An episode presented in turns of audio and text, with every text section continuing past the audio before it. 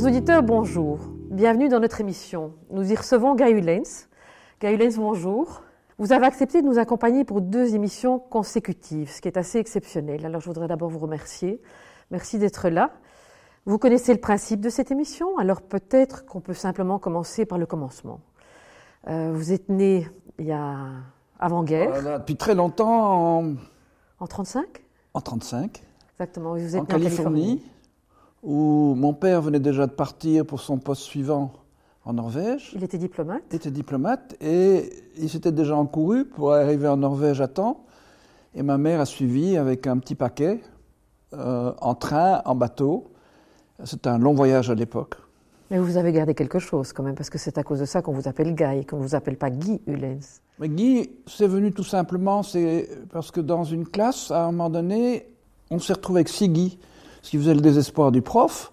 Et il a dit, essayez de me trouver un moyen de vous distinguer. Et je dis, bon, de temps en temps, on m'appelle Guy parce que je suis né aux États-Unis. Et voilà, ça m'est resté. Pourriez-vous nous parler un peu de la carrière de votre père? Il était diplomate. Mon père a fait une carrière extraordinaire qui voudrait peut-être la peine être racontée dans un bouquin ou dans peut-être un petit film.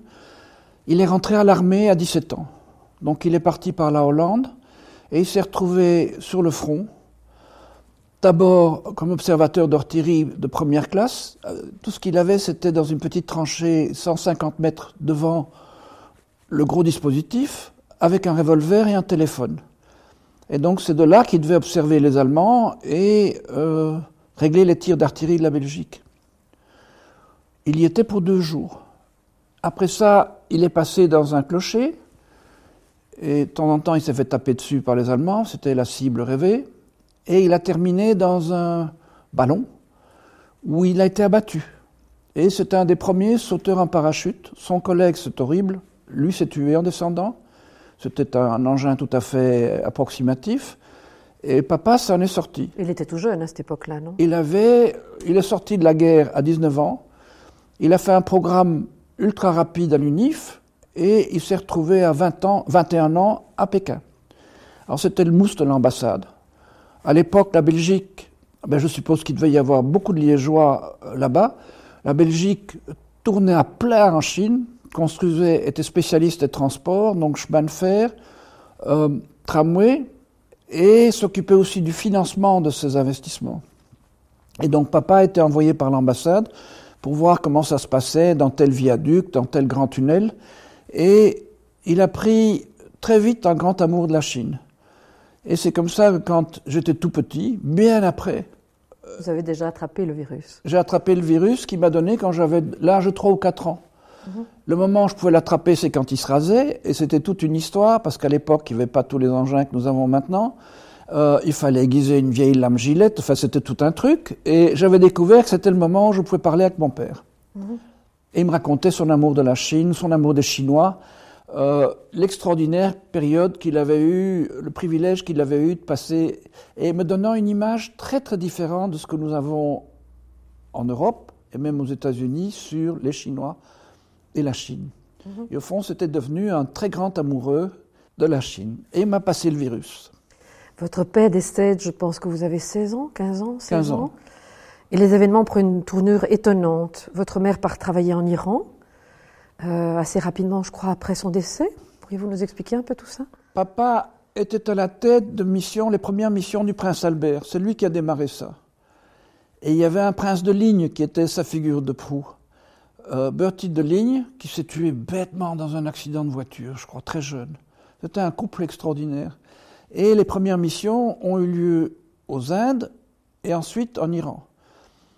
Les Indes, c'était compliqué, c'était Sri Lanka, c'était le Pakistan, et c'était pour reprendre les places, essayer de reprendre avec notre industrie les places des Anglais. Idem en Iran. Et là, ils se sont très fort liés avec les conservateurs des musées locaux, qui étaient un couple de Français, qui ont adopté très vite après papa est mort. Il avait une horrible tuberculose que on ne soignait pas bien à l'époque. Euh, sa fin a été très pénible, mais déjà, il avait attrapé à l'armée et il ne pesait que 47 ou 48 kilos. Et donc, il est mort très jeune. Et c'était un gros choc pour ma mère qui avait 44 ans, 45 ans. 43, 44 ans, je pense. oui, et qui en plus a très vite eu un vilain cancer du sein, où on n'était pas ménagé à l'époque. Mon Dieu, les progrès de la médecine, que les médecins et les chercheurs soient bénis. Euh, ils ont vraiment fait un travail quand on voit ça. Moi, je me rappelle, euh, maman montrant ses cicatrices, c'était une horreur, d'un vrai barbecue. Euh, c'était très choquant. Et elle s'est passionnée pour l'Iran. Et là, son but a été d'enregistrer, de photographier tout ce qui allait disparaître. Donc il y avait un extraordinaire folklore très valable, que ce soit musique, que ce soit euh, chant, que ce soit poème. Ils avaient une vie intense, très riche, très riche, qui remontait à non seulement des décennies, mais des centaines d'années. Et donc elle a été photographiée et enregistrée tout ce qu'elle pouvait. Malheureusement, c'est en voie de disparition. On avait trouvé un endroit où le parquet. Euh, à la bibliothèque d'Harvard. Oui. Et euh, bon, les gens qui s'en occupaient ont disparu et je crois que les suivants ont décidé d'autres programmes. Mais elles ont fait, elle a fait plusieurs livres, je pense aussi. elle a fait un livre qui était dédié à l'impératrice et là-dessus est arrivé Comini. Et ça l'a vraiment détruite parce que beaucoup de ses bons amis euh, ont, été, ont quitté, ont été, euh, sont passés par les, les geôles du, du, régime, et donc elle ne s'en est pas bien remise. Mhm. Et pendant dix ans, elle a été vraiment euh, massacrée par cette période. Mhm. Elle a beaucoup souffert de voir tout ce qui s'y passait. Parce qu'elle était très attachée. Et son bouquin, qui était à la veille d'être publié, n'intéressait plus personne. Vers 17-18 ans, vous avez un grave accident de dos dans la montagne en Suisse. Les médecins ne sont pas optimistes. Ils vous vouent à une vie en chaise roulante, vous en garderez longtemps des séquelles, mais vous traversez cette épreuve. Ça vous a marqué? Oh Oui, ça a commencé à 15 ans. Papa était très malade avec sa tuberculose et maman n'avait pas le temps de s'occuper de nous. Donc au début, c'était les homes d'enfants en vacances. Et par la suite, j'ai demandé un guide. On fait plus ça. Et donc je partais dans la montagne faire des courses relativement corsées parce que ça amusait le guide de faire des choses qu'il ne faisait pas normalement avec ses clients ordinaires. Et j'ai fait une horrible chute. Et pendant cinq ans, j'étais vraiment très, très, très, très handicapé. Mais bon, euh, vive la vie, quoi. On se retrouve dans quelques instants.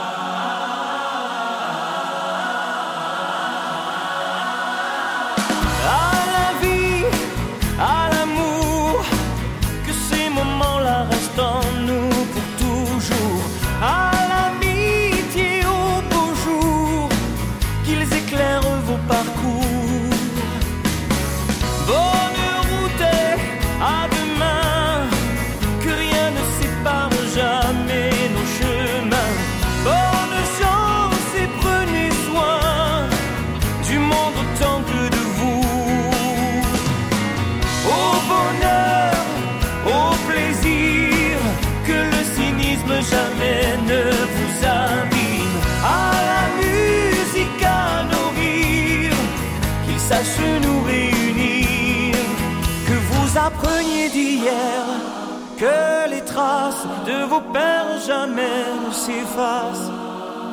que la santé vous garde et que des enfants vous chantent un jour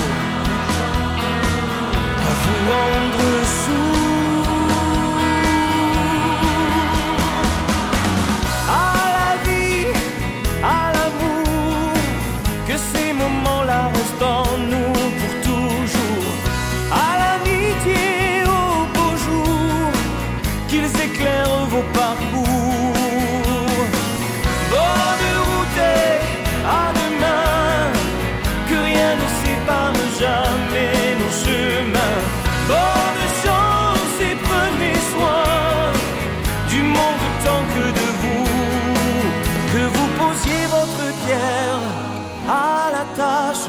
Jolie lumière, votre grâce. Soyez curieux, ne cessez jamais d'apprendre, voir, écouter,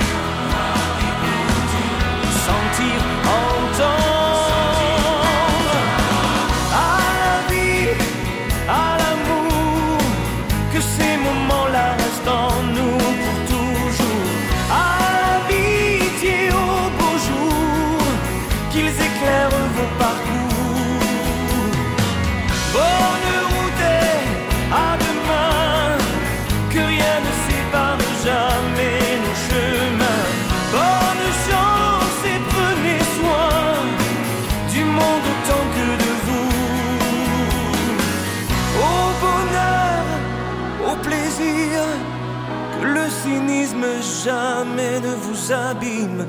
À la musique, à nos rires, qu'ils sachent nous réunir. Gaëlens, à 20 ans, tout s'enchaîne. Vous vous mariez très jeune, vous êtes père à 21 ans, et après les études de droit, vous partez aux États-Unis, à Stanford, pour faire une business school. Je crois que ça a été un moment assez particulier pour vous. Vous étiez père de deux jeunes enfants aux États-Unis. Et euh, ça a créé un lien avec les États-Unis, je pense, qui est, resté à travers toute votre carrière, si je ne me trompe. Ah, c'était un, vrai paradis terrestre. La Californie commençait à peine à être découverte. En général, la Californie se meublait avec les combattants qui partaient se battre au Japon, en Corée, au Vietnam. Et une fois qu'ils étaient passés par la Californie, ils ne voulaient plus retourner dans le Midwest. Donc, petit à petit, par vagues successives, la, Californie a été peuplée intensément. Mais c'est un vrai paradis. C'est un paradis de liberté, c'est un paradis où les universités sont à un niveau incroyable et ils sont dans une ambiance très très festive. On vit avec les profs, avec les étudiants, on mange ensemble, on discute le coup.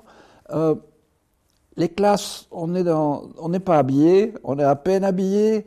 Les, les, examens se font avec un petit livre bleu et au crayon, une gomme, on peut corriger. C'est dans une ambiance que je ne retrouverai peut-être plus jamais. Oui. Et que je souhaite un jour de retrouver dans les universités belges. Mm -hmm. C'est en rentrant de Stanford que vous rentrez dans les affaires familiales, je crois d'abord aux côtés de votre frère, Marie Thumain. Mm -hmm. Bon, euh, une période étonnante quand même avec votre frère aussi, non? Ben, C'était pas du tout attendu. Tout d'un coup, on s'est retrouvé beau-frère, frère.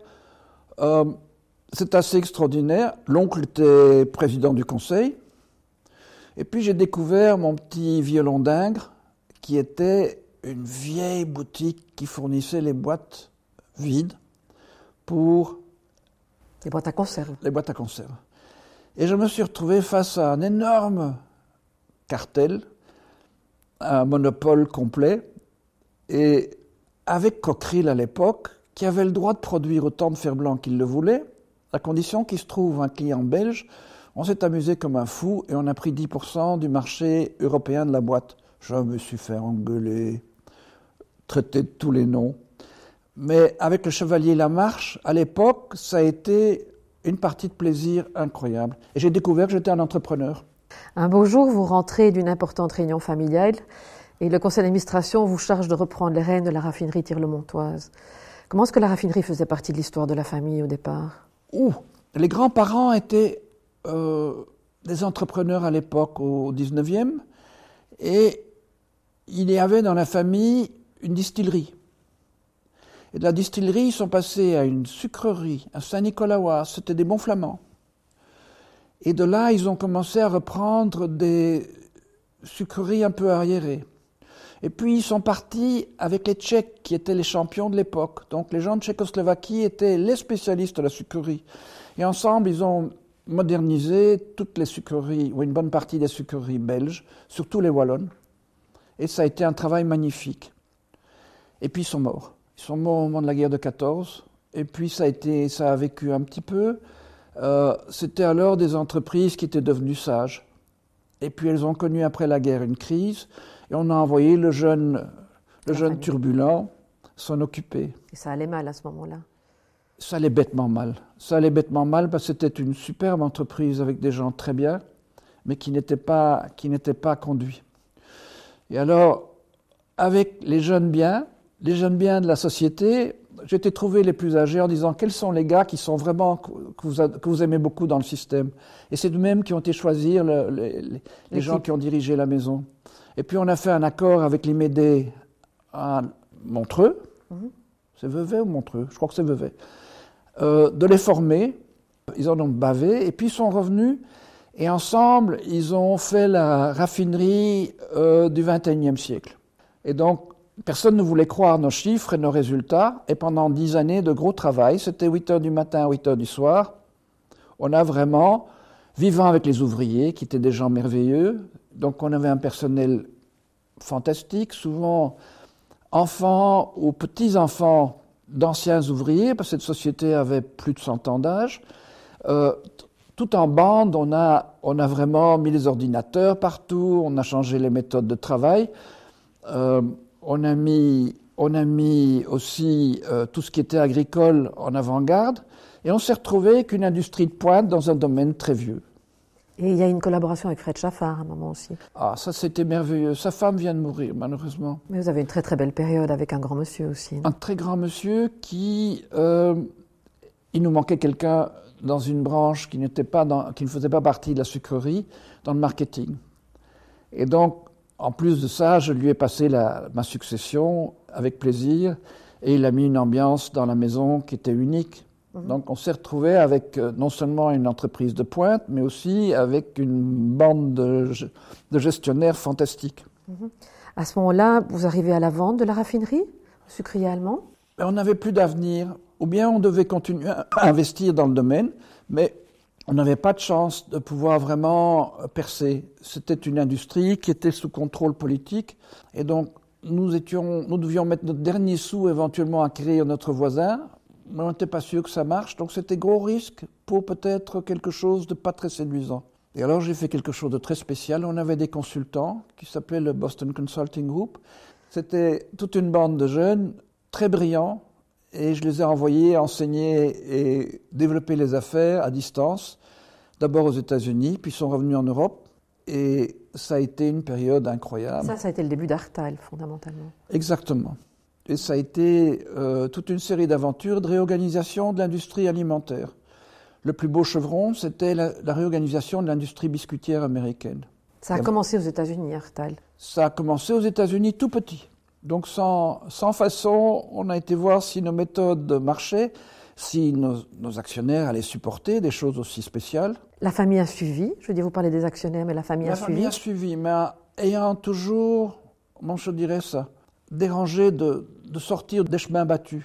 Ils étaient plutôt euh, un peu modèle euh, bourgeois frileux, et, les voilà lâchés dans, dans les entreprises financières les plus avancées qui soient, avec euh, une bande de, jeunes Turcs extraordinaires, qui mhm. travaillent toujours pour la famille aujourd'hui. Et qui sont à la tête d'Artal aujourd'hui, du groupe que vous avez créé aujourd'hui. Tout à fait. On se retrouve dans quelques instants.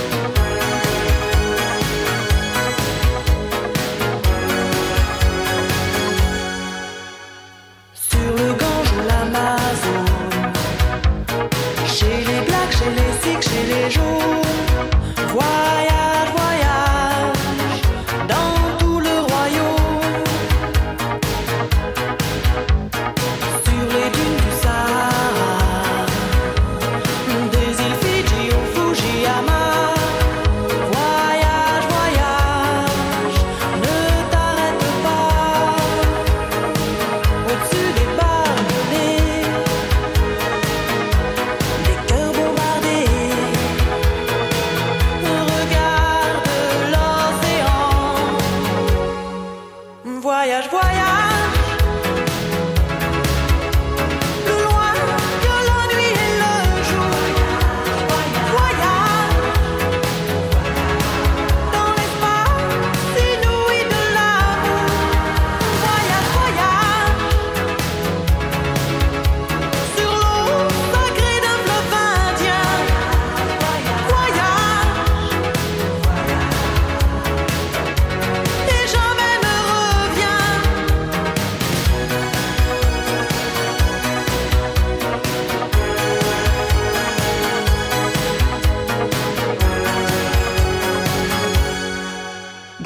Pour vous, c'est le début des voyages. Surtout, vous partez aux États-Unis et puis assez vite en Asie. Non, les voyages ont commencé très vite. Dès que je me suis occupé de l'emballage métallique, euh, j'étais fait quelque chose de très simple. Comme nous, nous dations de 50 ans plus tôt, j'étais voir ce qui se faisait aux États-Unis. Et je suis parvenu, malgré le cartel, je suis parvenu à m'inspirer des fabricants de matériel, des méthodes de travail. On a envoyé nos meilleurs en stage. Notre niveau moyen, c'était des A2. Ces A2 sont donc devenus des cracks, vraiment des gens fantastiques. Et à ce moment-là, on a voyagé énormément en Europe et aux États-Unis. En Europe pour la clientèle et aux États-Unis pour les méthodes de travail. Et au niveau d'Artal, quels étaient les critères pour les rachats des sociétés que vous avez rachetées? Donc une fois la raffinerie vendue, vous montez Artal, vous proposez aux actionnaires de vous suivre, vous avez votre équipe du BCG, les anciens du BCG qui vous suivent, et vous mettez des critères en place. C'est dans l'alimentaire, c'est... Pour ne pas affoler, pour ne pas inquiéter les actionnaires, on a décidé de rester dans l'alimentation. Mmh. Weight Watch, c'est un peu euh, un, un, saut, un saut en dehors, mais on a été trouvé, à l'époque ça existait encore, on pouvait prendre une entreprise et la retourner. Mmh. Donc on avait les meilleurs consultants du monde qui, eux, devenaient consultants de l'entreprise acquise et euh, ils formaient le management qui était un peu abandonné dans des entreprises de taille moyenne. Alors on faisait encore mieux, on en mettait plusieurs ensemble, on prenait les meilleurs managers et euh, soit on les revendait à un moment donné, soit on allait sur la bourse et on s'est amusé comme des fous, mais on travaillait comme des malades aussi. En même temps, tout s'entremêle, tout est distinct dans votre vie, mais tout s'entremêle. Vous divorcez en pleine expansion d'Artal, vous vous remariez avec Myriam par amour, et elle devient véritablement votre partenaire dans la vie. Artal rentre en même temps dans le capital Weight Watcher. Bon, euh, c'est beaucoup, c'est une vie bien dense, tout ça en même temps. Il y a des difficultés, des, des succès. Si vous deviez parler d'un succès vraiment. Oh non, la partie, la partie que j'ai connue avec le BCG, mais même, il n'y a eu que des bonheurs. Dans toutes les ventures qu'on a faites, la chinoise a été un raté et euh, il y a une tentative tout à fait folle au Pakistan c'était trop fou, trop, trop sorti, trop sorti des, des rails. Euh, même en Chine, c'était pas le moment. Mais je me suis lié là avec les jeunes artistes. Et on parle des années 80 à ce moment-là. On ça? parle des années 80. J'ai encore euh, 18 ou 19 ans chez Artal. C'est au moment où on démarre Artal aussi. Et j'ai l'idée de démarrer Artal en Asie. Mm -hmm. Mais ça, ça a été un joyeux raté je crois qu'ils ont fini tout maintenant, ils ont tout, ils ont tout arrêté. Euh, bon, sur toutes les, les, tentatives qui étaient États-Unis d'abord, Europe par la suite, tout a marché au-delà de tout ce qu'on pouvait espérer. Par contre, l'Asie, non. Trop tôt, prématuré, pas assez dans nos éléments, je ne sais pas ce qui a fait. Mais je me suis lié avec les jeunes artistes qui n'avaient pas de clients. Nous allons en parler, on va en parler dans la seconde partie de notre émission. Euh, et au niveau de Weight Watcher, je veux dire, c'est quelque chose que vous avez encore fait avant de prendre votre retraite Non, vraiment, mais, mais mon équipe a fait Weight Watcher et tout ce que j'ai pu faire, c'est de défendre cette entreprise qui sortait un peu de la taille normale dans un secteur qui n'était pas tout à fait l'alimentation. Donc, il y avait un certain inconfort du côté du conseil. Et là, c'était mes derniers jours, et, enfin ma dernière année, ou mes deux dernières années. Tout ce que j'ai pu faire, c'est supporter mon équipe de, de crack et leur faire réussir euh, leur expérience américaine complètement. On peut dire que c'était difficile de travailler pour un groupe familial? Oui et non, parce que les visions, comme elles deviennent de plus en plus complexes, dans le temps, on pouvait être dans un domaine et y rester toute sa vie. Aujourd'hui, ça évolue à très grande vitesse. Donc, le gros problème, c'est d'avoir la formation. Je crois que peut-être c'est la chose la plus difficile si on, trouve du très bon management, mais la famille, il faut la former. Il faut la former à 36 choses. Il faut la former aux entreprises, il faut la former aux techniques de management, à la stratégie. Et même si on a de très bons stratèges qui vont expliquer euh, leurs actions, c'est très dur pour la famille de suivre. Et puis elle vit sa vie qui n'est pas nécessairement la même que celle de l'entreprise. Donc beaucoup de tensions. Gaëlens, merci. Merci de vous être confié. Nous nous retrouvons pour une prochaine émission dans deux semaines. Chers auditeurs, merci de votre confiance, merci de votre écoute. Euh, à dans deux semaines pour une seconde émission avec Gaëlens.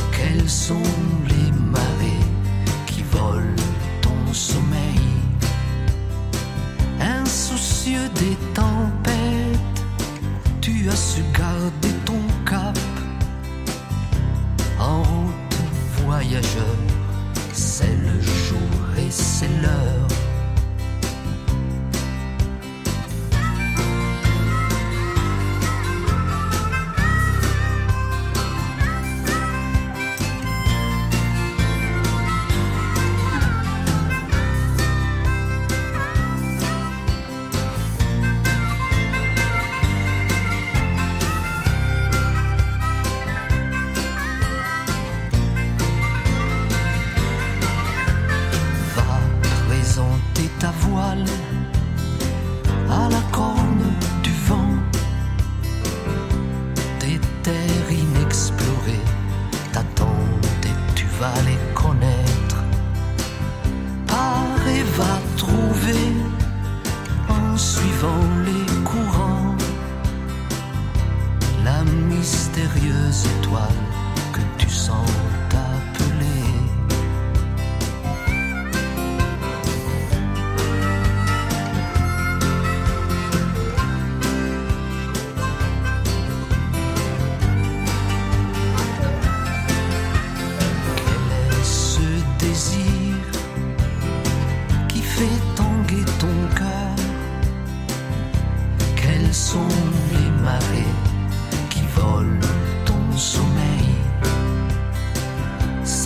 compréhension.